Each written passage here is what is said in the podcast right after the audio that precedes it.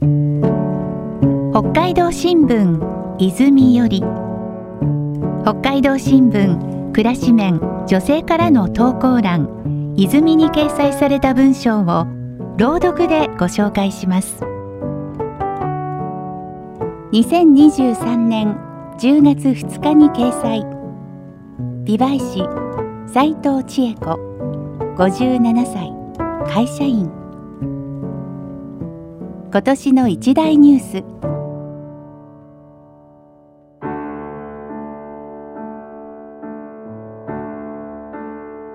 今年の我が家の最大のイベント。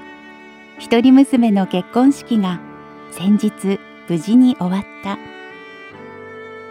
彼と二人で相談して少人数でアットホームな雰囲気の中美味しい食事をしながら楽しく過ごせる披露宴も開くから余興などはないと事前に言われていた。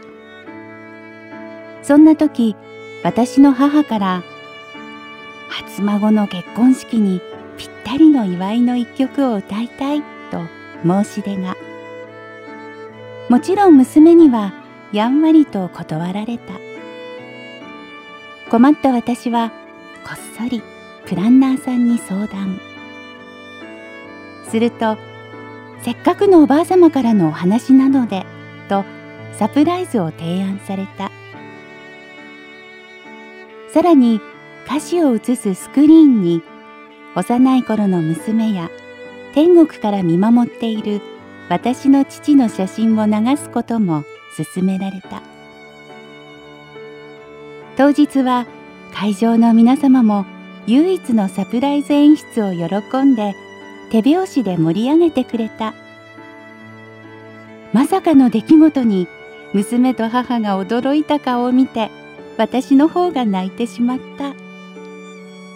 涙もろいのは母も私も娘も同じ。泣いて笑ってたくさんの温かい気持ちがあふれた時間を過ごすことができた。心残りは娘から披露宴の締めのお礼の言葉は泣いちゃうからしなくていい？とお願いされたこと。